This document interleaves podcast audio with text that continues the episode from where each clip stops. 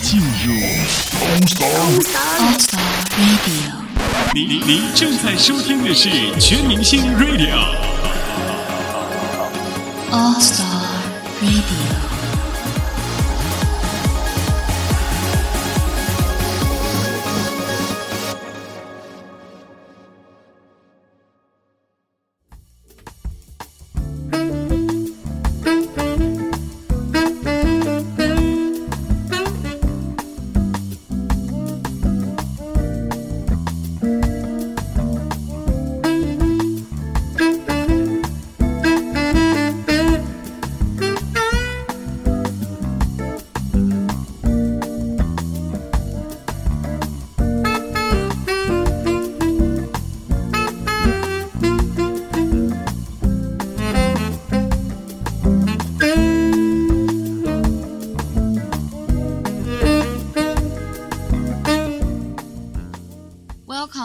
Star Radio. This is Keith.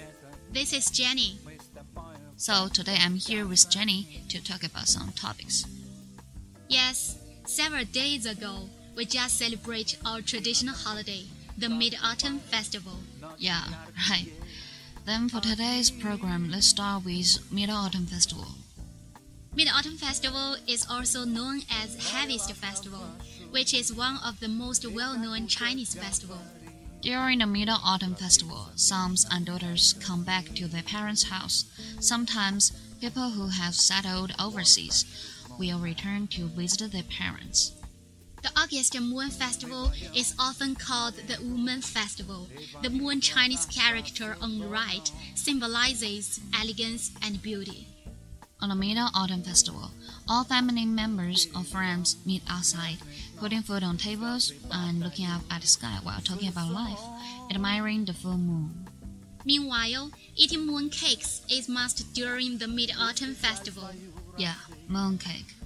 Recently, I've read some interesting articles. Traditionally, moon cakes are gifted and often regifted as a form of a tribute during the festival, exchanged among family members as well as companies, the clients, and employees.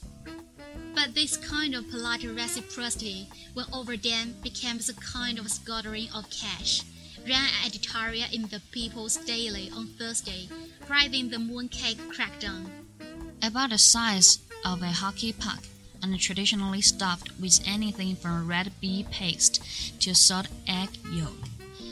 These days, the once humble mooncake is barely recognizable. Some are now made of solid gold, and others come swathed in pure silk.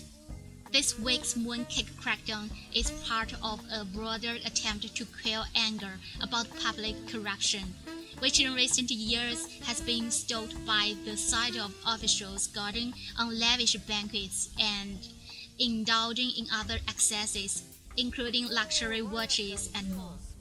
Thursday's editorial in the People's Daily, for example, cited the anti-mooncake move as part of President Xi Jinping's effort to educate party members about the evil of the four winds that is, formalism, bureaucracy, hedonism, and waste. Some users on Xinlang Weibo, China's popular Twitter-like microblogging service, said, The system doesn't change, despite of trivialities and of any use. A holiday that was once simple and pure has been transformed by China's corrupt bureaucracy into something with a different meaning. How sad.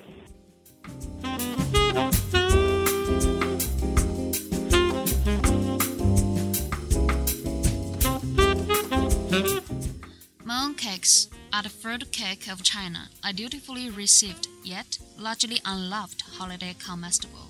The pastries circulate around the Mid Autumn Festival. But since China's leader Xi Jinping unveiled a campaign to combat official graft and lavish living, conspicuous consumption has become a lot less conspicuous.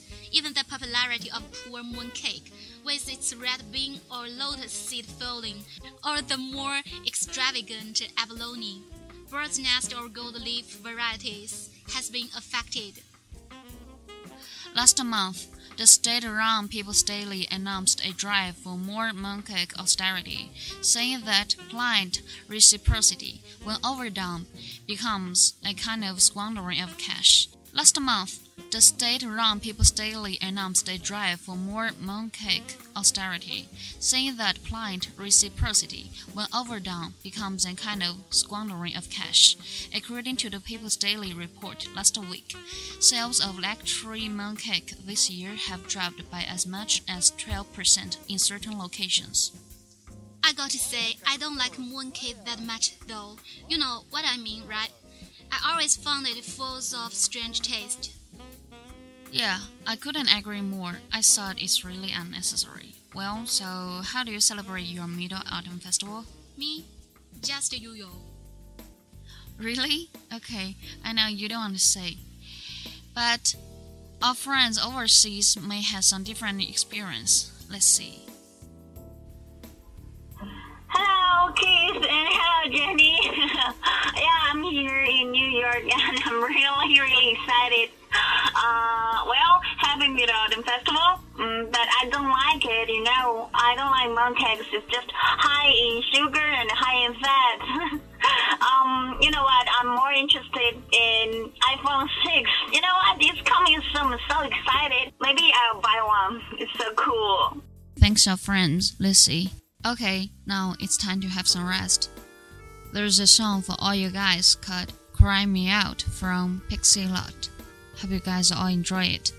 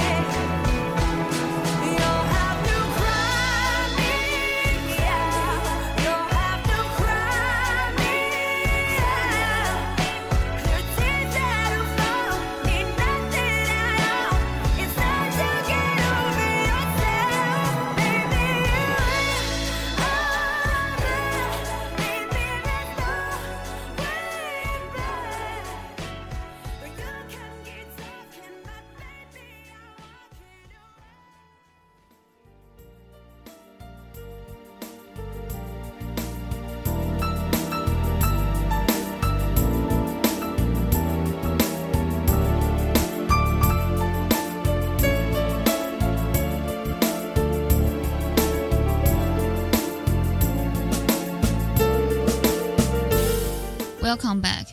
I noticed they're mentioned about iPhone 6. Have you heard it? Of course, I mean, I'm really interested in it. Apple CEO Tim Cook introduced the new iPhone 6 and iPhone 6 Plus during an Apple event in California, September 9, 2014. The announcement of Apple's new products, the iPhone 6 and 6 Plus, the Apple Watch, and the Apple Pay electronic wallet, were the most discussed topic on Chinese social media site Xinlang Weibo on Wednesday. For many users, the most noteworthy element of the release was Apple's two literal Chinese translation of bigger than bigger.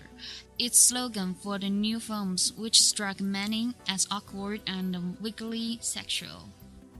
A satirical iPhone 6 ad posted to Xinlang Weibo with the slogan bigger than a kidney. Yeah, this reference to the story of a Chinese teenager who sold one of his kidneys to buy an iPad and an iPhone in 2011. Have you heard of it? Yeah, I thought this boy out of his mind.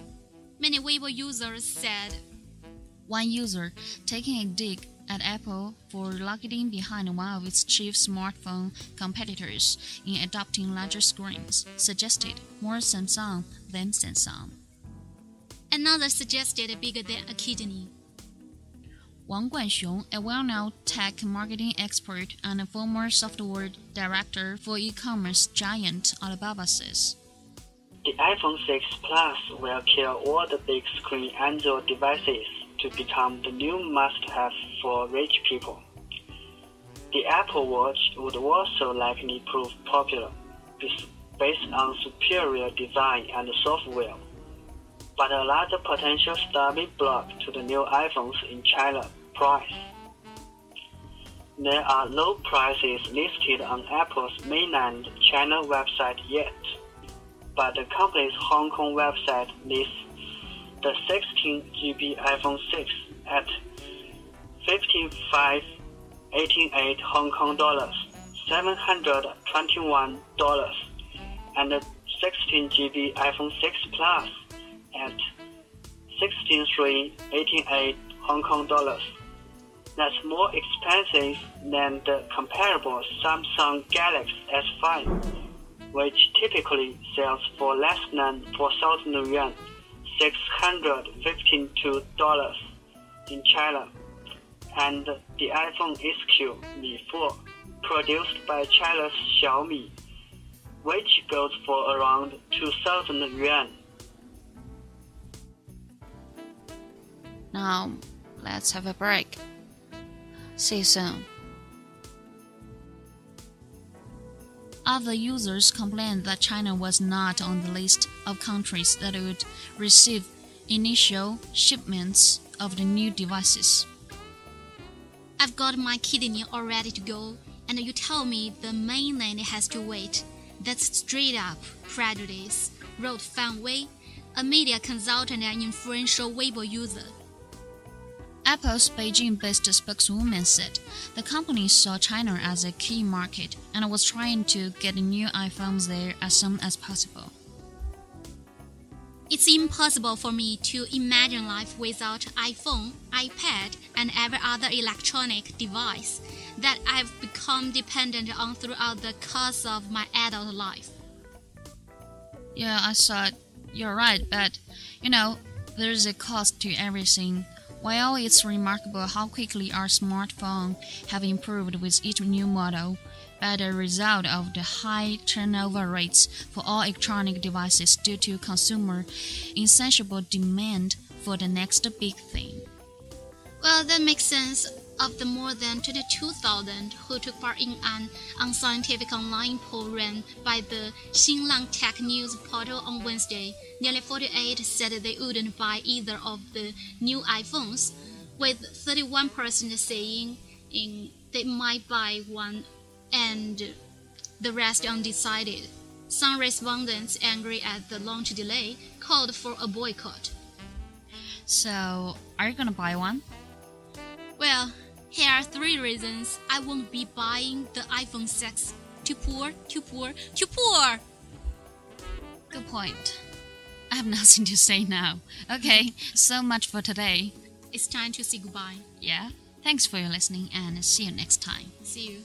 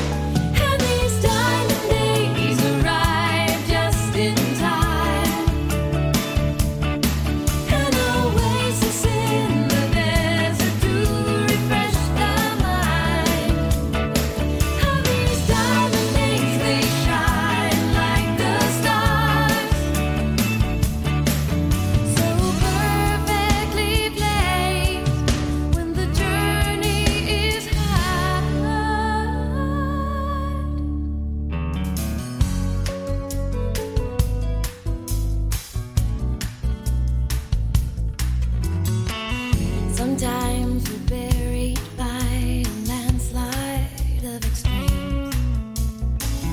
We are hard pressed on every side, it seems. But somewhere between.